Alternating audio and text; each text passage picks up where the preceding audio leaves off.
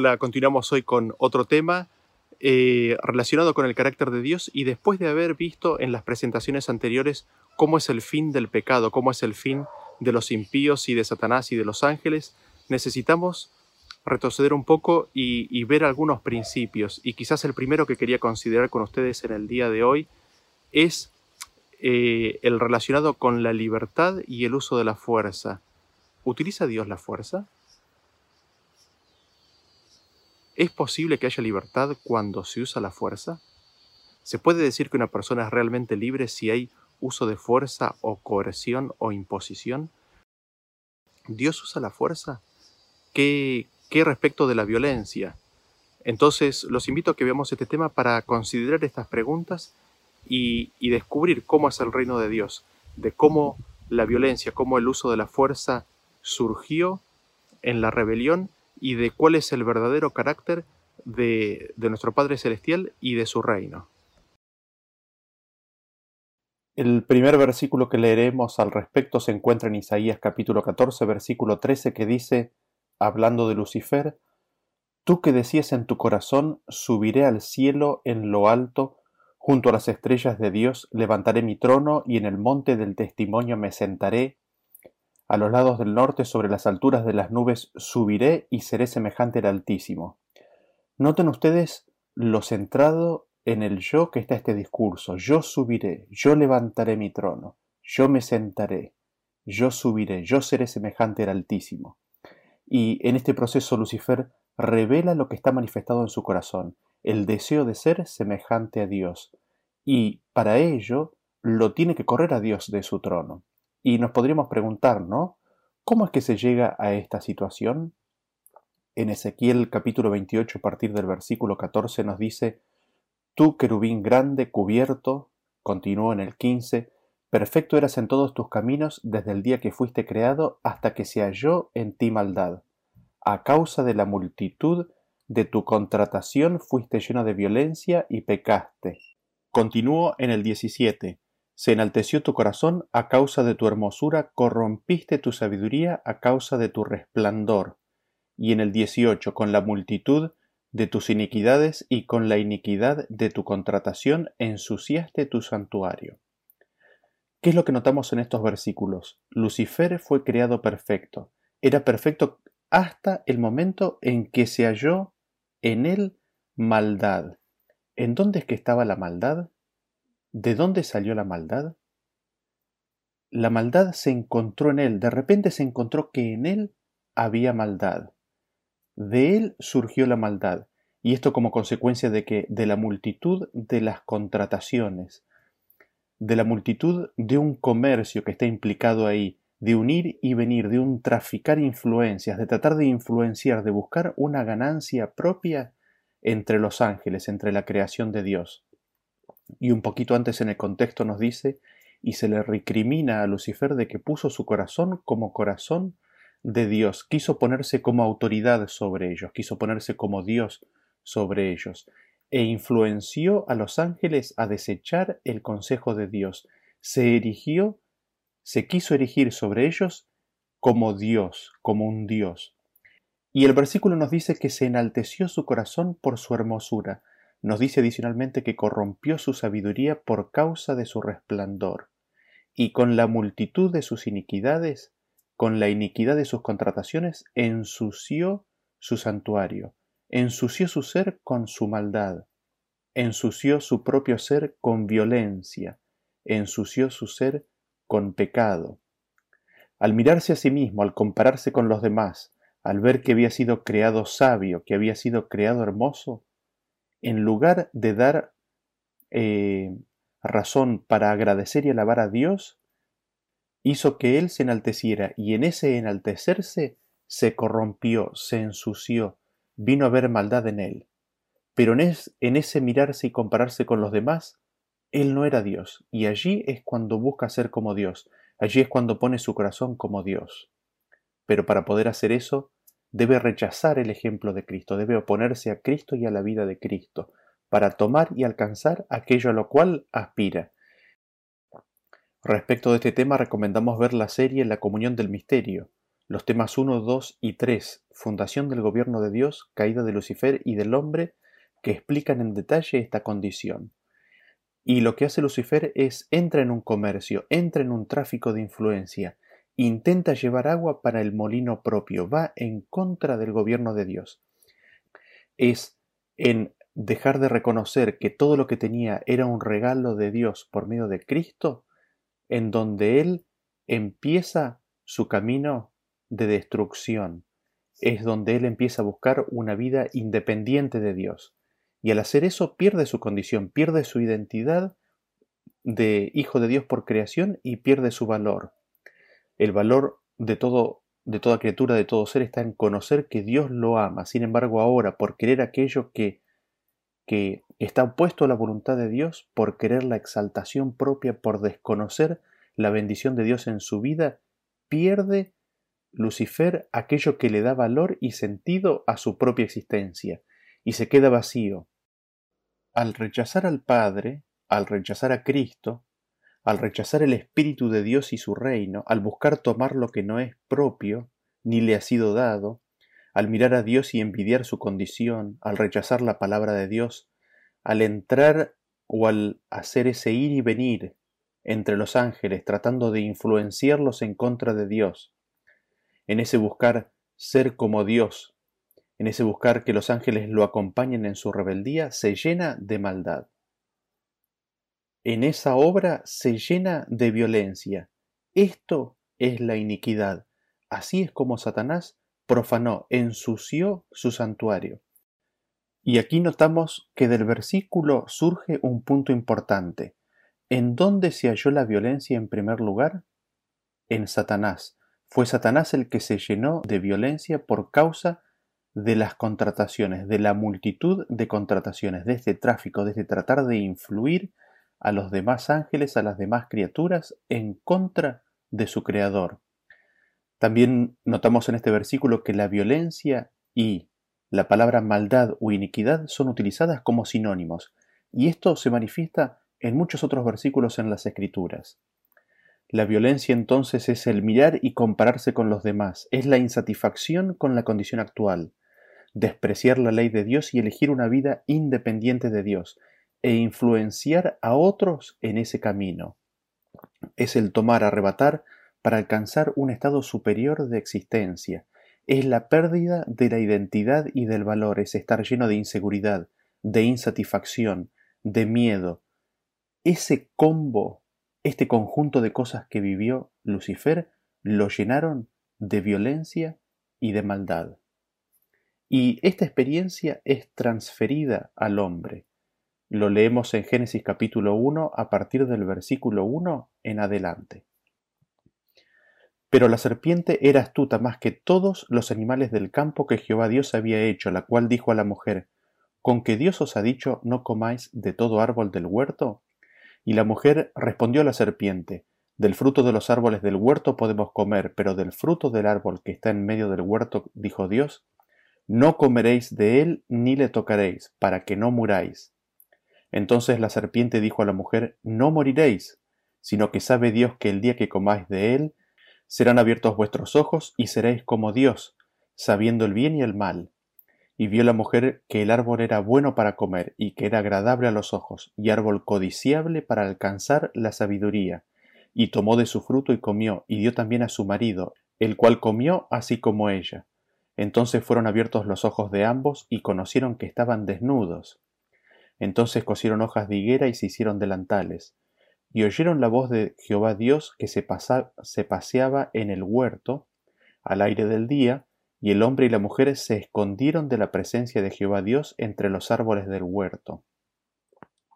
Mas Jehová Dios llamó al hombre y le dijo, ¿Dónde estás tú? Y él respondió, Oí tu voz en el huerto y tuve miedo porque estaba desnudo y me escondí. Noten ustedes que la serpiente le dice, ¿así que no podéis comer de todo árbol del huerto?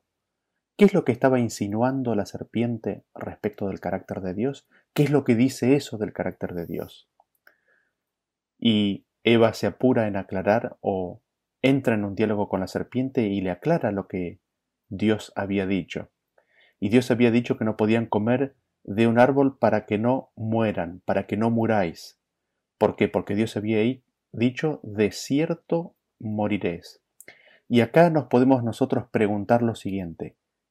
Este, este comentario de Dios, de cierto moriréis, ¿es una advertencia o es una amenaza? ¿Cómo entendemos y cómo leemos esta palabra?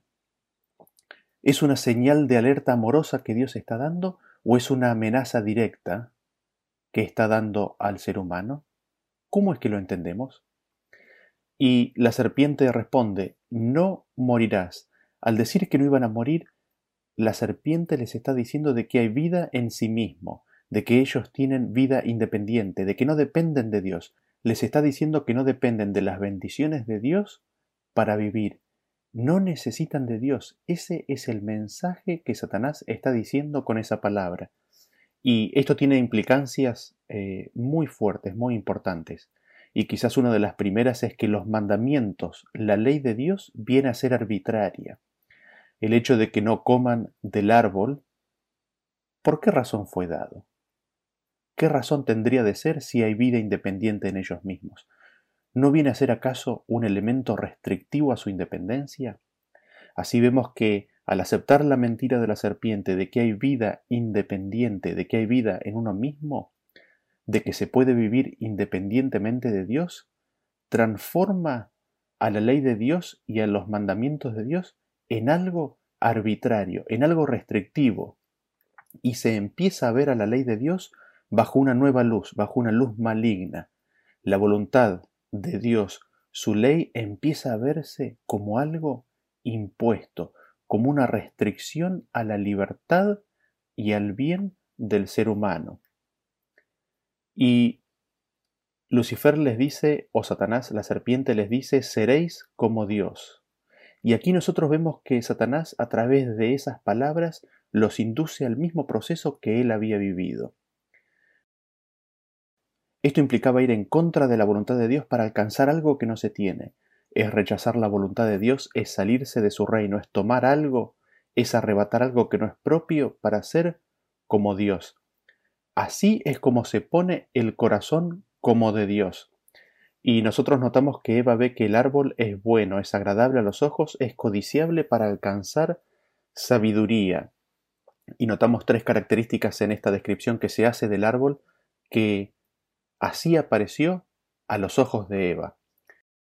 Eva mira su condición propia, al ver la condición de Dios surge una insatisfacción con su actualidad, con su presente, con su condición actual, y toma, arrebata lo que está prohibido para alcanzar un nivel de existencia superior. Y aquí surge la violencia. Esto es violencia. Aquí está el comienzo de la violencia en la tierra. Nosotros leemos en 1 de Juan capítulo 2 versículo 16, porque todo lo que hay en el mundo, los deseos de la carne, los deseos de los ojos y la vanagloria de la vida, no proviene del Padre, sino del mundo. Los deseos de la carne, los deseos de los ojos, la vanagloria de la vida, eso es el mundo, eso es el reino de este mundo. Eso es lo que vivió y experimentó Eva al ver que el árbol era bueno, que era agradable a los ojos y que era codiciable para alcanzar sabiduría. Esta es la fundación del mundo. Es el tomar algo para satisfacer el yo, es el tomar, arrebatar, conseguir algo del medio ambiente para alcanzar un estado de existencia superior. En ese sentido, recomendamos ver eh, dos series, la serie Guerras de Identidad y la serie Ágape y Eros, que tratan en forma mucho más completa este tema que, que mencionamos aquí. Y esto tiene sus consecuencias, ¿no? El hecho de que primero Eva y luego Adán, tomaran del fruto y comieran de él, desobedecieran a la palabra de Dios, se salieran ellos de la voluntad de Dios. ¿Por qué? Porque ahora resuenan en sus oídos las palabras, de cierto morirás. Y nos hacemos la pregunta nuevamente, ¿no? ¿Es una amorosa advertencia o es una amenaza directa? ¿Cómo entendemos esas palabras? ¿Cómo las entendieron Adán y Eva? Y nosotros leemos el versículo. Lo leímos recién que decía que Adán dijo, tuve miedo y me escondí. En Hebreos 2.14 nos dice que Jesús participó de lo mismo. para destruir por medio de la muerte al que tenía el imperio de la muerte, esto es al diablo, y librar a todos los que por el temor de la muerte estaban durante toda la vida sujetos a servidumbre. Adán y Eva se habían llenado de miedo y se escondieron de la presencia de Jehová, se escondieron de la presencia de Dios. ¿Por qué? Porque estaban llenos de miedo a la muerte. ¿Por qué estaban llenos de miedo? ¿Por qué? Porque se habían salido de la voluntad de Dios. Ahora había un nuevo orden mundial en sus vidas, había un nuevo pensamiento, había nuevos objetivos. Ahora querían preservar su vida. Ahora tenían miedo a la muerte, tenían miedo de Dios y de lo que Dios haría con ellos. Dios viene a ser así enemigo a sus ojos. Están llenos de desconfianza, de miedo, pierden su identidad como hijos de Dios por creación, pierden su valor al no tener las palabras de bendición de su Padre Celestial. Y así la humanidad entera es lanzada a la búsqueda del valor y de la identidad. Así la humanidad entera es lanzada en nuestros primeros padres y su descendencia a forjarse un nombre, a hacerse de un nombre, a buscar por medio de los logros, por medio de alcanzar objetivos, por medio de la posesión de cosas, de objetos o de conceptos, forjarse una identidad y un valor. La humanidad entera es lanzada a tomar y arrebatar para ser alguien, y ese tomar y arrebatar para ser valiosos a los ojos de los demás conlleva violencia. ¿Por qué? Porque implícito en ellos o implícito en este concepto está el culto al yo. Está el culto al ser propio. Es la elevación del ser a la condición de Dios, es el ponerse como si fuera Dios, es el poner el corazón como si se fuera de Dios. Esto es eros puro. Y así se da en el hombre el inicio a la depresión, así se da el inicio a la violencia. Y nosotros lo tenemos ahí enseguida, como Dios les muestra la violencia que ellos estaban haciendo contra el Cordero de Dios en la instauración de los sacrificios. Tenemos ahí enseguida la violencia en Caín matando a Abel, quien siguió la voluntad de Dios. Y el hombre de esa forma queda esclavo, no hay manera de salir de esa condición. No hay manera de salir de esa condición en la cual el hombre está sin identidad y sin valor. No hay manera de salir de esa condición en la cual el hombre considera a Dios como su enemigo. Así el hombre queda esclavo, el hombre queda completamente entregado a sus propias pasiones, irregeneradas, irrefrenadas, y a Satanás.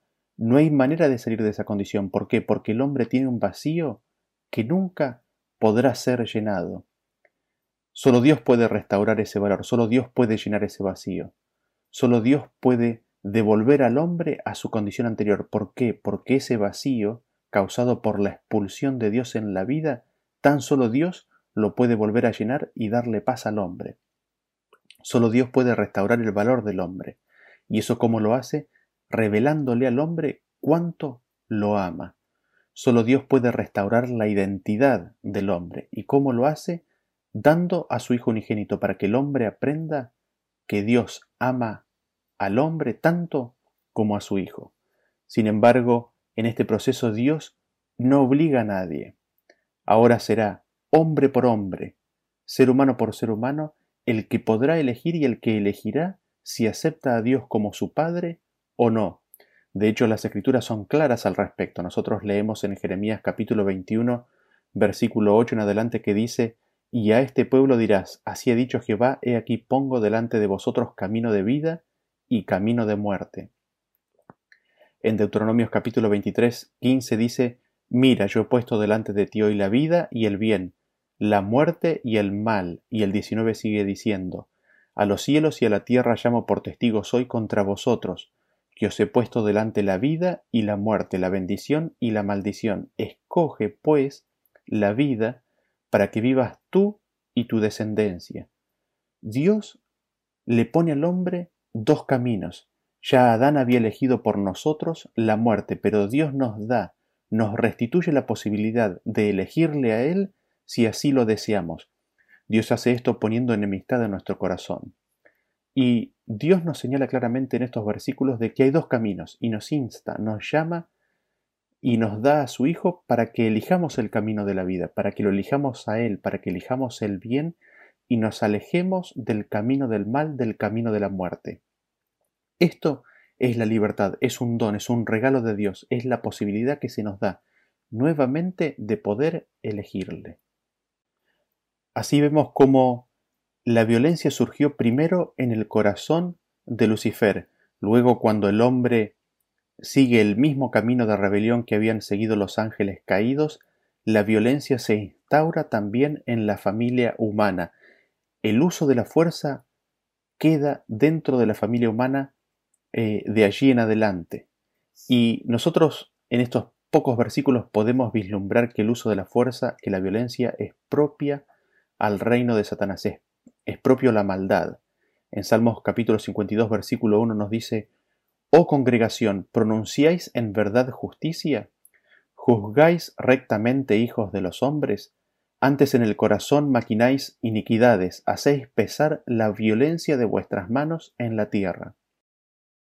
Noten ustedes en este versículo que nos dice que la violencia es justicia. No, la violencia es injusticia, es la falta de la verdad, es no juzgar rectamente. Es más, este versículo nos dice que la violencia es iniquidad. En Proverbios capítulo 10, versículo 6 nos dice, hay bendiciones sobre la cabeza del justo, pero violencia cubrirá la boca de los impíos. En el 11 nos dice, manantial de vida es la boca del justo, pero la violencia pero violencia cubrirá la boca de los impíos. Nuevamente, la violencia es algo propio de los impíos. En los justos no se hallará violencia. Em, en este sentido es interesante lo que nos dice Habacuc, capítulo 1, versículo 3 en adelante. Dice, ¿Por qué me haces ver iniquidad y haces que vea molestia? Destrucción y violencia están delante de mí, y pleito y contienda se levantan. Noten ustedes lo que nos está diciendo este versículo. ¿Qué es el ver iniquidad? El ver iniquidad. ¿Qué es? Es el ver, es el contemplar la destrucción y el ver y contemplar violencia. La destrucción es iniquidad, la violencia es iniquidad. ¿Dónde es que se halló la iniquidad? ¿En quién se quién fue el que se llenó de violencia?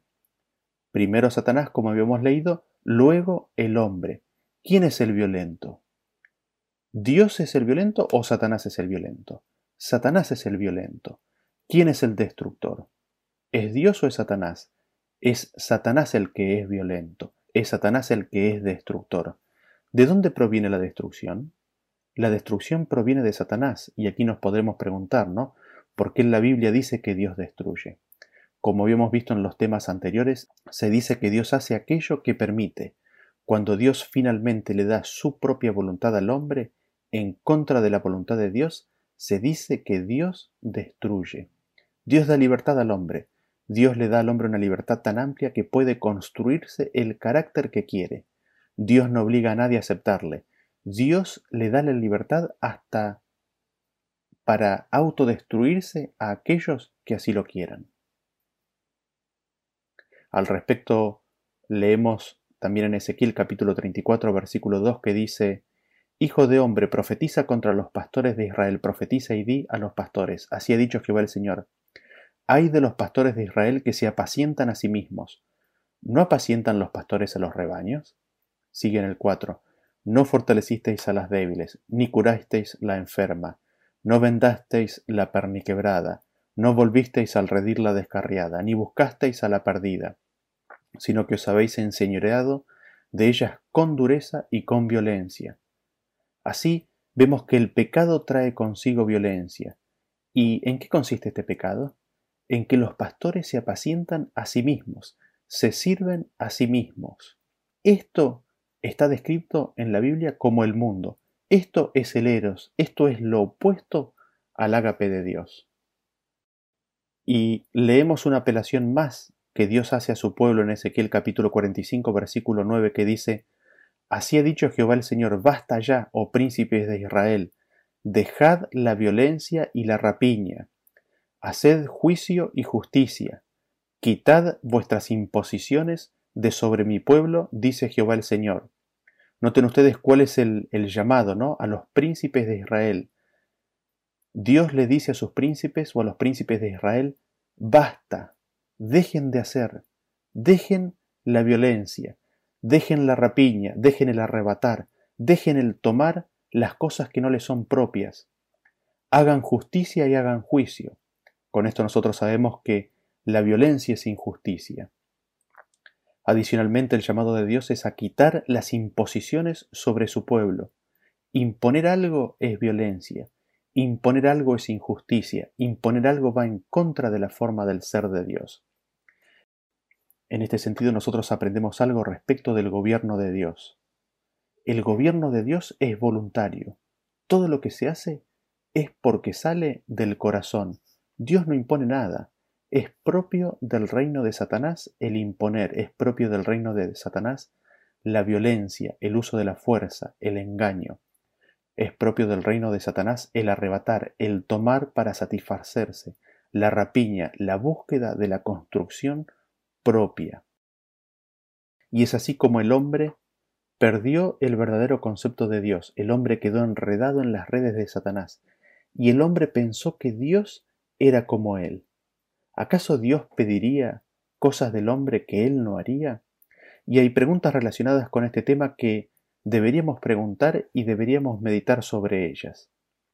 ¿Existe libertad cuando hay uso de la fuerza? ¿Existe realmente libertad cuando hay imposición? ¿Es posible la libertad cuando hay una coerción? ¿Existe la libertad cuando hay amenazas de muerte? ¿Se puede decir que hay libertad cuando se está bajo amenaza de muerte? Si Dios usa la fuerza, ¿puede Él realmente ser el creador de la libertad? Otra pregunta al respecto que nos podríamos hacer es, ¿el amor amenaza de fuerza? el amor amenaza de muerte? Y nos podemos seguir preguntando, ¿está bien utilizar la fuerza para que la gente acepte a Cristo? ¿No es acaso el uso de la fuerza, de la coerción, no es acaso el uso de las amenazas, el castigo, el sufrimiento, violencia también? ¿Usa Dios la violencia? ¿Está bien impelir a alguien obligar a alguien que acepte a Cristo bajo amenazas de castigo y o sufrimiento?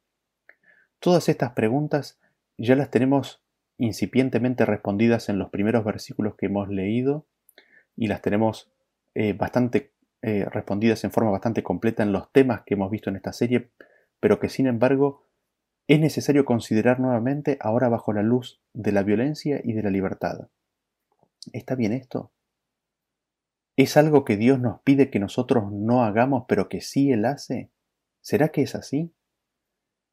Y nos preguntamos nuevamente, ¿el amor utiliza de la muerte para ganar el amor de su objeto? Y, no puedo menos de dejar de pensar en un ejemplo, ¿no? El ejemplo de un novio que quiere, que quiere conquistar a la novia, que quiere que la novia le ame, el novio que quiere que la novia lo elija a él para vivir para siempre. ¿Acaso un novio iría a su novia y le diría, cásate conmigo, vive conmigo si no te mato?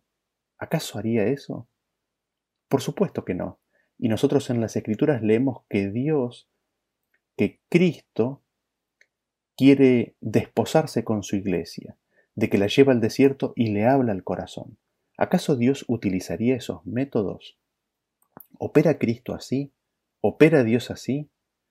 ¿Por qué pensamos que Dios actúa así de esa forma cuando nosotros sabemos en nuestro propio contexto de que esa forma de actuar está mal? ¿Por qué pensamos así? Y eso nos muestra un poco lo profundo de ciertos conceptos que nosotros tenemos respecto de Dios y del reino de Dios, de cuán arraigados están en nuestros corazones. Y nos preguntamos, ¿no? ¿Cómo Dios liberaría a la humanidad de semejantes preconceptos. ¿Por qué? Porque la, humanidad estaba enemistada con Dios. El hombre empezó a ver a Dios como su enemigo. ¿Cómo liberar a la humanidad de esos conceptos? ¿Cómo mostrar el verdadero carácter de Dios y su reino? ¿Cómo mostrar de que Dios no impone absolutamente nada? ¿Cómo se lograría eso?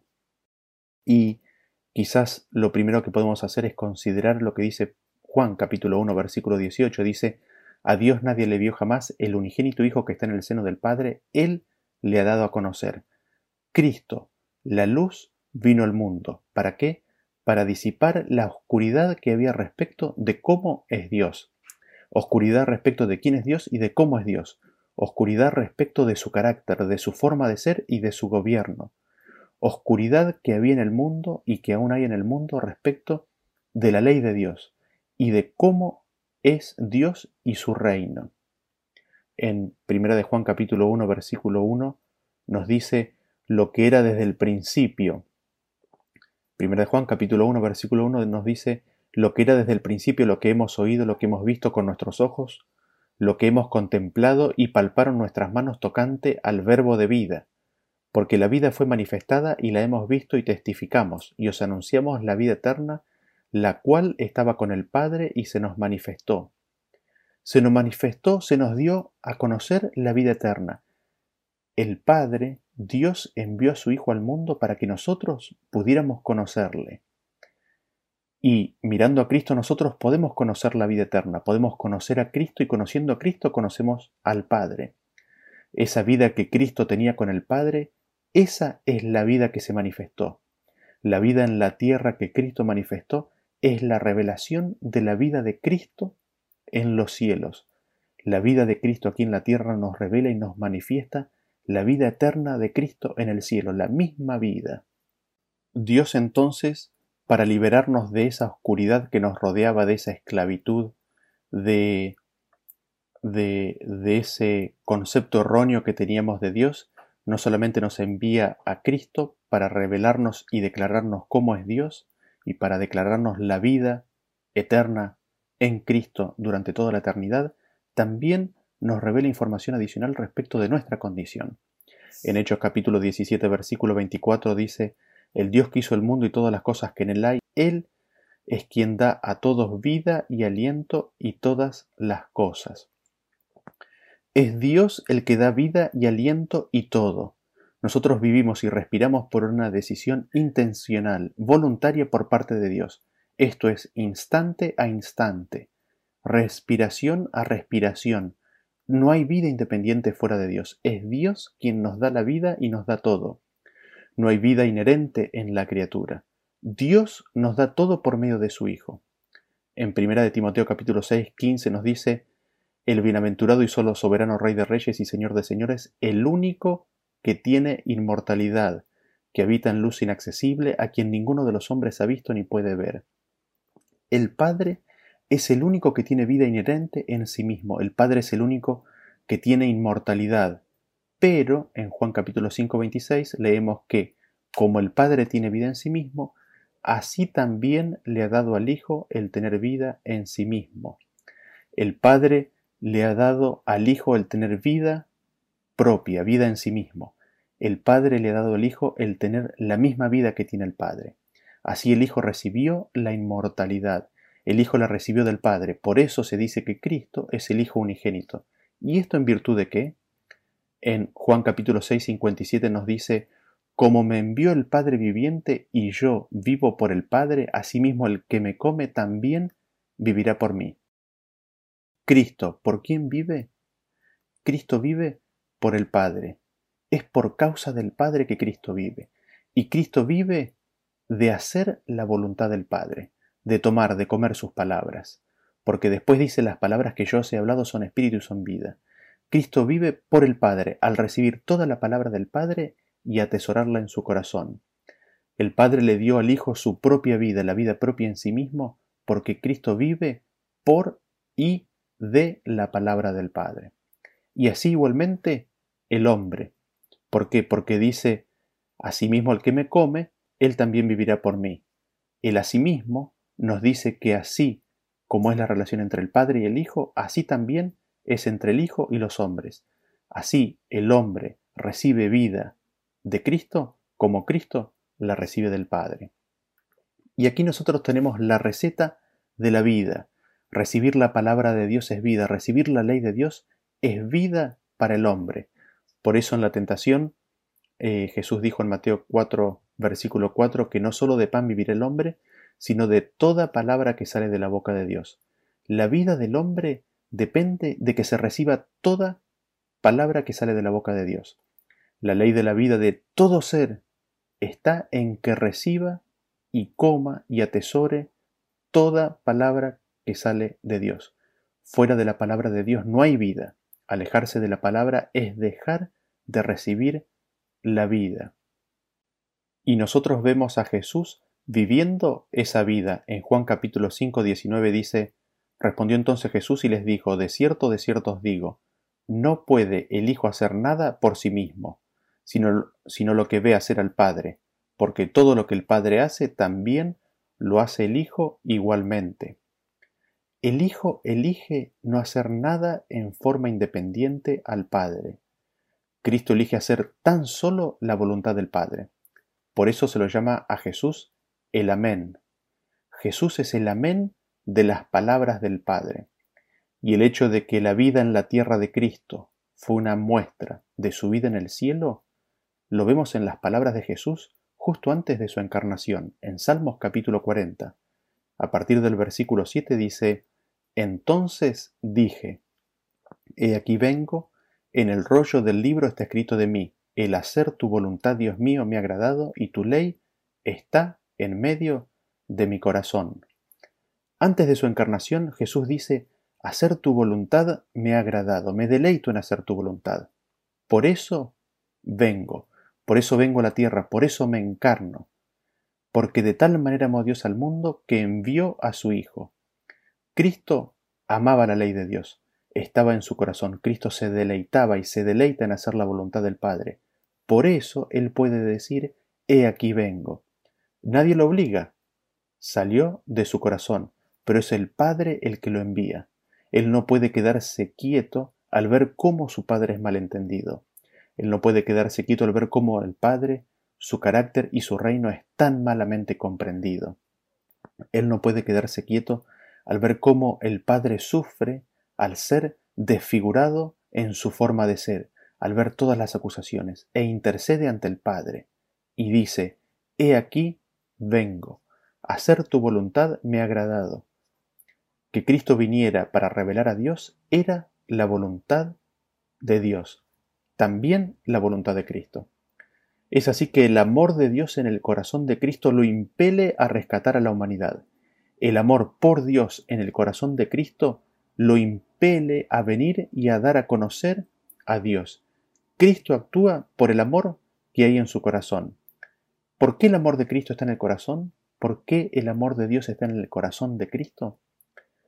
Nosotros vemos eso en la declaración eh, que ocurre justo después del bautismo de Cristo, cuando el Padre le dice, Este es mi Hijo amado en quien tengo complacencia.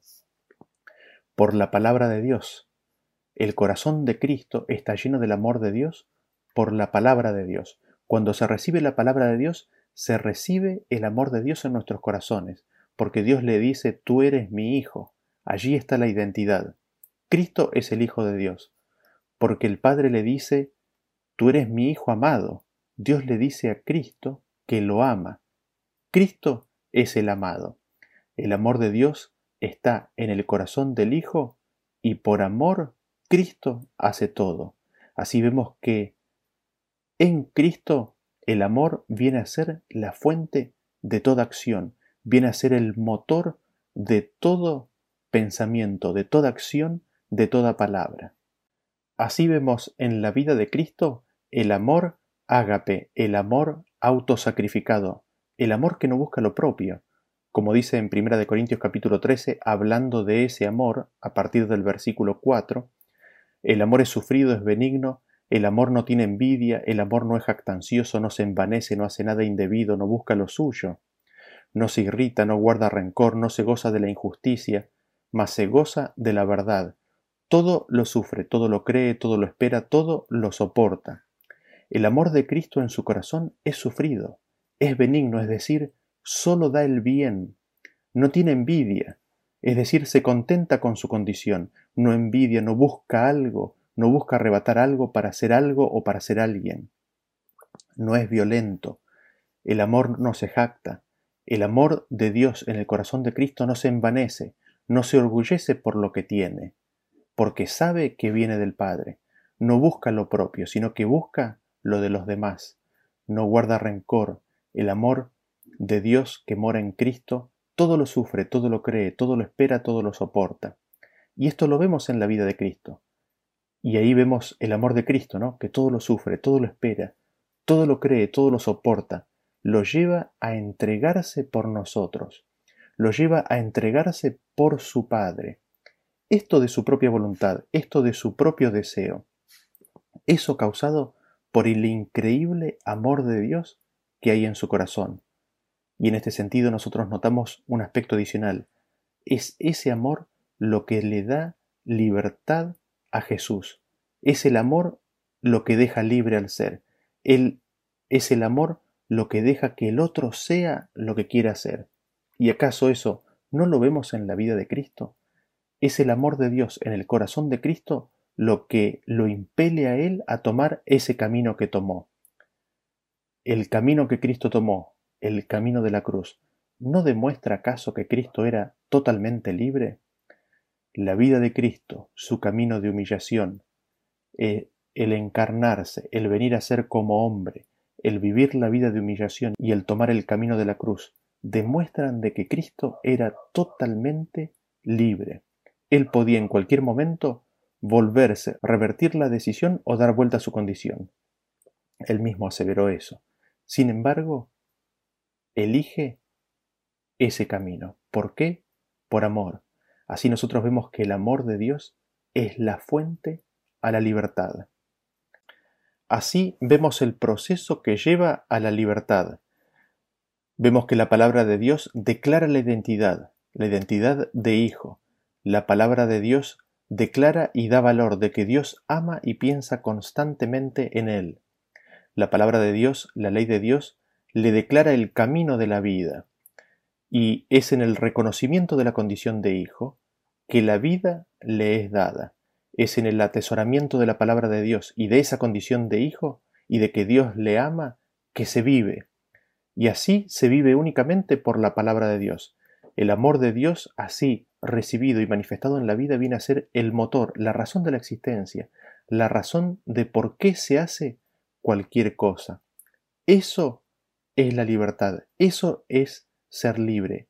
Ese proceso es el proceso de ser libre. Ese es el proceso mediante el cual se recibe la libertad. Y se puede cambiar libremente en cualquier momento. La evidencia de eso lo tenemos en la vida y en la experiencia de quién? De Lucifer, de los ángeles caídos y del hombre. Y el hecho de que Lucifer pensara y se largara a una confrontación contra Dios de tamaña envergadura nos indica el grado de libertad y el conocimiento de la bondad de Dios que él tenía. Pensó que le podía torcer el brazo a Dios, pensó que le podía ganar, pensó que podía imponer su voluntad sobre la voluntad de Dios. Sin embargo, desconoció que el amor de Dios es más fuerte desconoció que el amor de Dios y la libertad es el único camino de la vida.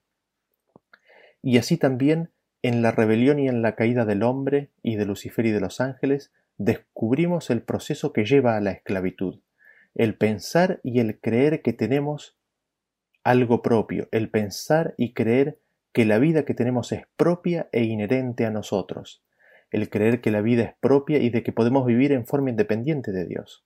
Esto nos aleja de Dios, nos enajena, y así es como perdemos la condición de hijos de Dios.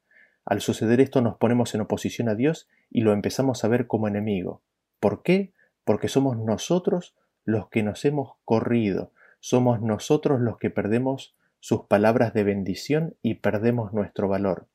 Y empezamos a buscar construir una identidad, buscamos llenar el yo con acciones, con logros, con méritos, con estudios, con casas y con cosas. Nuestro corazón en este camino se llena de envidia, se llena de maldad, se llena de tráfico, se llena de contrataciones. Este camino es el camino de la violencia, del tomar, del arrebatar, para ser algo, para ser alguien. Es el llevar agua para el molino propio. Y una vez tomado este camino es imposible volver atrás. al hombre le es imposible volver a su condición anterior, viene a ser esclavo de ese estado. Nunca más puede hacer el bien. Tan solo Dios, por medio de Cristo, puede restaurarlo. Tan solo Cristo puede liberarlo y ponerlo en una plataforma donde vuelve a ser hijo de Dios, puede ver el amor de Dios y así ser hecho libre. Y así Cristo vino. Vino para vivirnos y darnos la receta de la vida. Así Cristo vino para enseñarnos y explicarnos cómo es Dios y su reino. Y nosotros leemos en Isaías 53.9 que se dispuso con los impíos su sepultura, y con los ricos estuvo en su muerte, aunque nunca hizo violencia y no hubo engaño en su boca. Cristo nunca hizo violencia. En Cristo nunca hubo engaño, sino que siempre dijo la verdad. Cristo era la verdad. Cristo nunca hizo violencia, revelándonos de esa manera que el Padre nunca hace violencia. La violencia no es de Dios. La violencia es contraria a la libertad. Donde hay violencia, amenazas o coerción, no hay libertad. Y nosotros leemos de Jesús en Isaías capítulo 61 versículo 1 que dice, El Espíritu de Jehová el Señor está sobre mí, porque me ungió Jehová, me ha enviado a predicar buenas nuevas a los abatidos, a vendar a los quebrantados de corazón, a publicar libertad a los cautivos y a los presos apertura de la cárcel. Cristo vino para publicar, para dar libertad. Cristo vino para publicar libertad a los presos, Cristo vino para aliviar a los oprimidos. Cristo vino para darnos vida. En Isaías 58.6 dice, ¿no es más bien el ayuno que yo escogí desatar las ligaduras de impiedad, soltar las cargas de opresión y dejar ir libres a los, a los quebrantados y que rompáis todo yugo?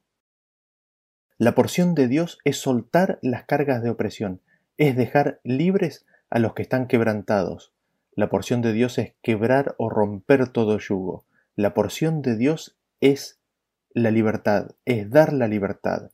Noten ustedes que nos dice que la impiedad son ligaduras, son cuerdas que nos atan y nos tienen como esclavos. En 2 de Corintios capítulo 3 versículo 7 dice, porque el Señor es el Espíritu y donde está el Espíritu del Señor, allí hay libertad. Donde está el Espíritu del Señor, donde está el Espíritu de Cristo, allí hay libertad. Es en Cristo donde está la libertad y esa libertad viene por el amor de Dios al saberse Hijo amado de Dios. Así, si recibimos a Cristo, si recibimos su Espíritu, recibimos de su amor. Y eso nos hace libres. Así es como Cristo nos da la libertad, nos libera y nos rescata de la esclavitud. En Salmos capítulo 51, versículo 12 nos dice, Vuélveme el gozo de tu salud y tu espíritu de libertad me sustentará. El espíritu de Dios es el espíritu de libertad. No es nada diferente a eso. Ese es el espíritu, la forma de ser, el estilo de vida. Es libre, es libertad. Y es ese espíritu el que da sustento, el que da vida, el que permite vivir, Y leemos en Salmos capítulo 119 versículo 44 que nos dice, Guardaré tu ley siempre, para siempre y eternamente, y andaré en libertad porque busqué tus mandamientos. Las palabras, la ley de Dios, son libertad. Cuando guardamos su ley, andaremos en libertad. Cuando busquemos sus mandamientos, andaremos en libertad. No antes. Antes seremos esclavos del yo, vacíos de valor y vacíos de identidad. Estaremos llenos de violencia. En Santiago capítulo 1 versículo 25 nos dice, Mas el que mira atentamente en la perfecta ley, la de la libertad, y persevera en ella, éste será bienaventurado en lo que hace.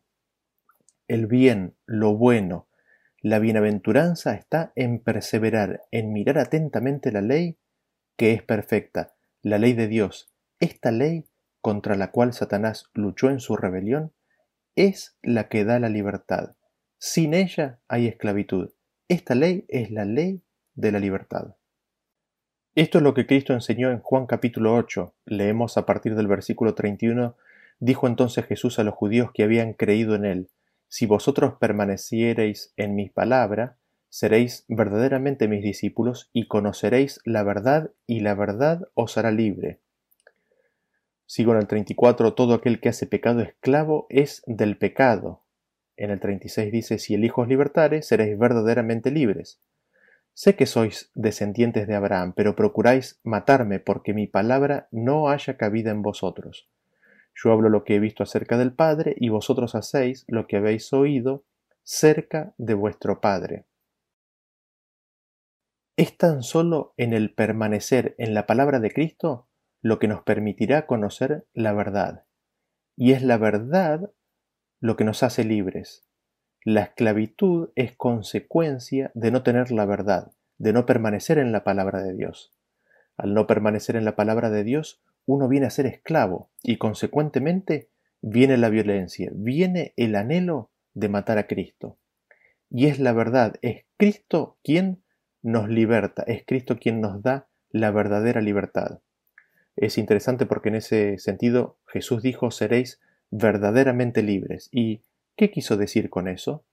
Si nosotros miramos la definición de la palabra libres, veremos que significa sin freno, no esclavo, exento de obligación o responsabilidad, libre. Cristo nos hace libres con una libertad que es sin restricciones, es una libertad sin freno, una libertad que no tiene ningún aspecto de esclavitud o de sujeción, es una libertad de la cual uno está exento, libre de todo requerimiento, libre de toda regulación y libre de toda estipulación, es libre de imposiciones.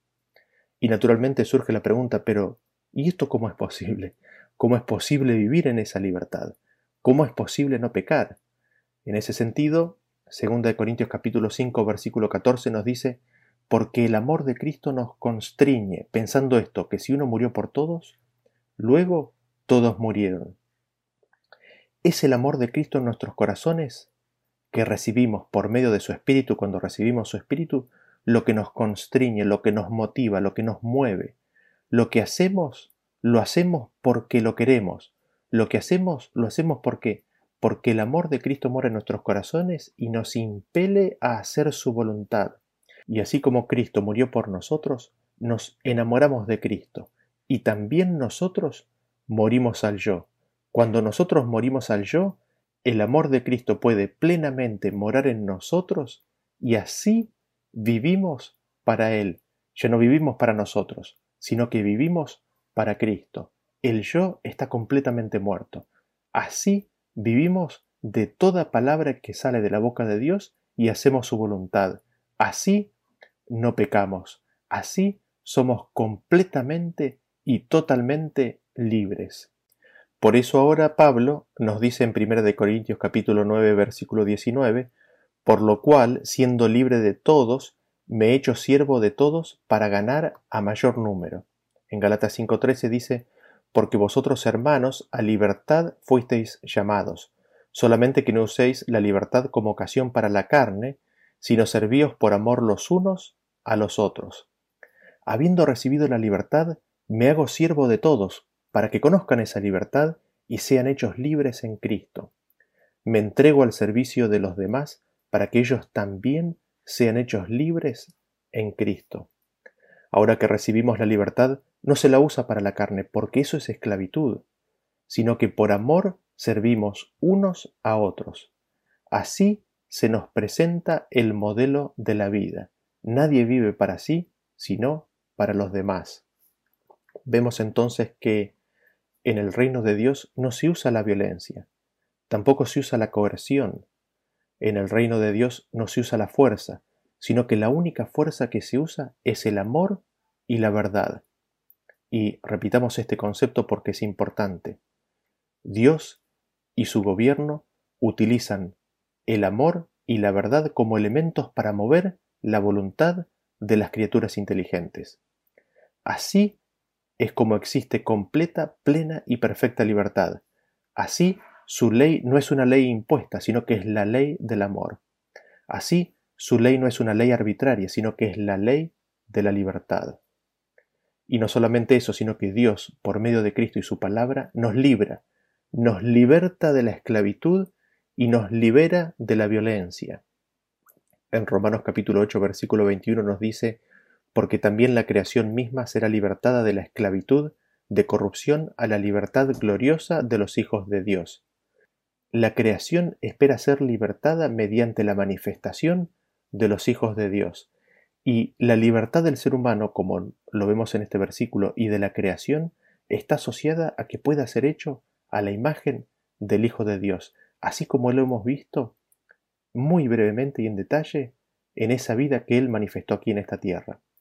Tan solo cuando nosotros reflejemos perfectamente el carácter de Cristo, que es de una sumisión completa, una entrega total, a Cristo, así como Cristo al Padre, es que seremos hechos perfectos a su imagen y tan solo allí se manifestará la gloriosa libertad de los hijos de Dios, la gloriosa libertad que existe en el Hijo de Dios. En Salmos capítulo 72, 14 dice, De engaño y de violencia redimirá sus almas, y la sangre de ellos será preciosa ante sus ojos. Es Cristo quien nos libera del engaño por medio de la verdad.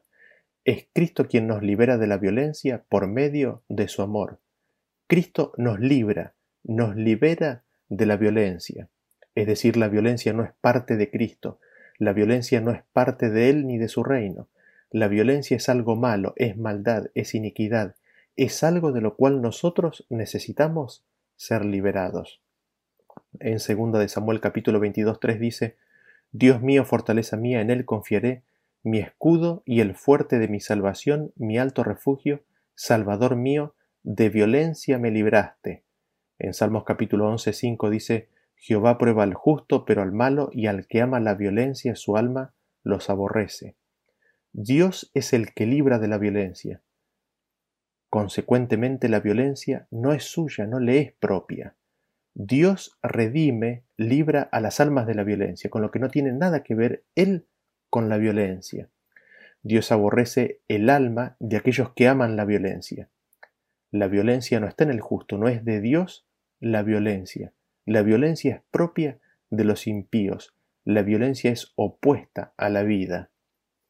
De hecho, Cristo dijo en Mateo capítulo 26, versículo 52, Vuelve tu espada a su lugar porque todos los que tomen a espada, a espada perecerán.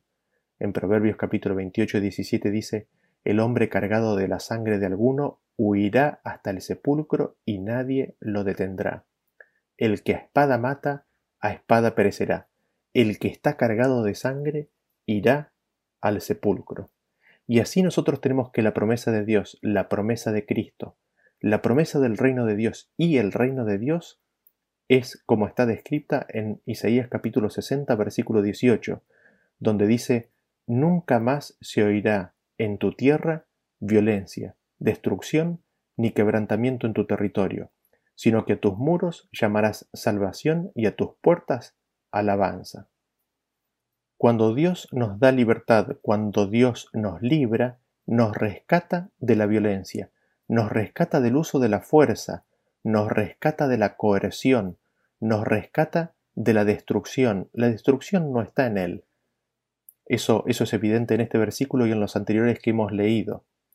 Así, la promesa de Dios nuevamente es, como dice en Isaías capítulo 11, versículo 6, morará el lobo con el cordero, y el leopardo con el cabrito se acostará, el becerro y el león y la bestia doméstica andarán juntos, y un niño los pastoreará.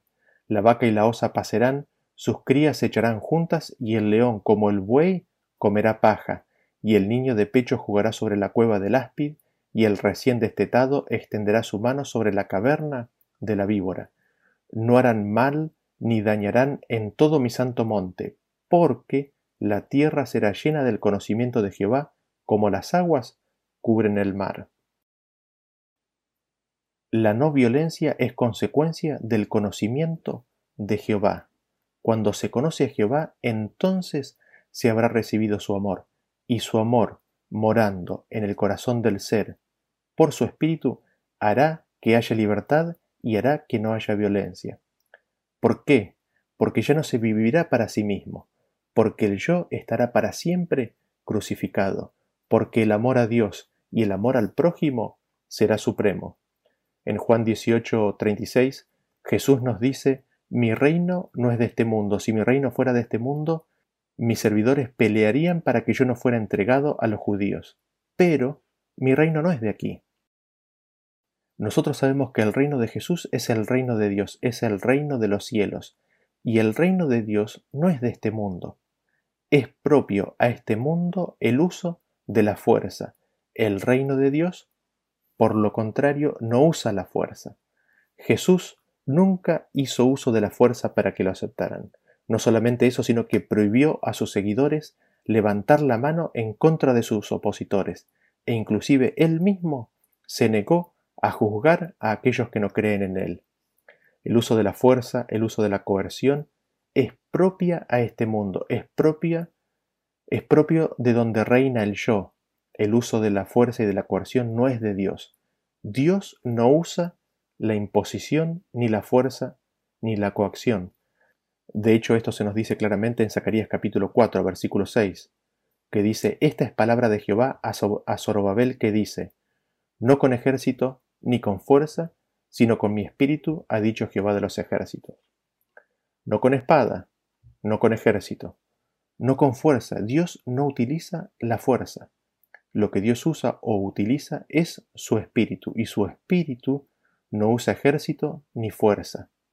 El Espíritu de Dios, cuando es recibido en el corazón, derrama el amor de Dios en nuestros corazones. El Espíritu de Dios nos hace conocer las cosas de Dios y nos recuerda, nos revela la verdad de Dios. Así vemos que los únicos métodos que se usan en el gobierno de Dios por medio de su Espíritu son el amor y la verdad. No hay fuerza, no hay violencia, no hay imposición, no hay coerción en el gobierno de Dios. La única fuerza imperante, el motor de toda acción, es el amor de Dios libremente aceptado y morando en el corazón. Que Dios nos ayude a entender y a conocer su reino, a conocerle más a Él aún y a aceptar los principios de su reino. Gracias por ver esta presentación y nos vemos en el próximo tema. Hasta luego, que Dios los bendiga.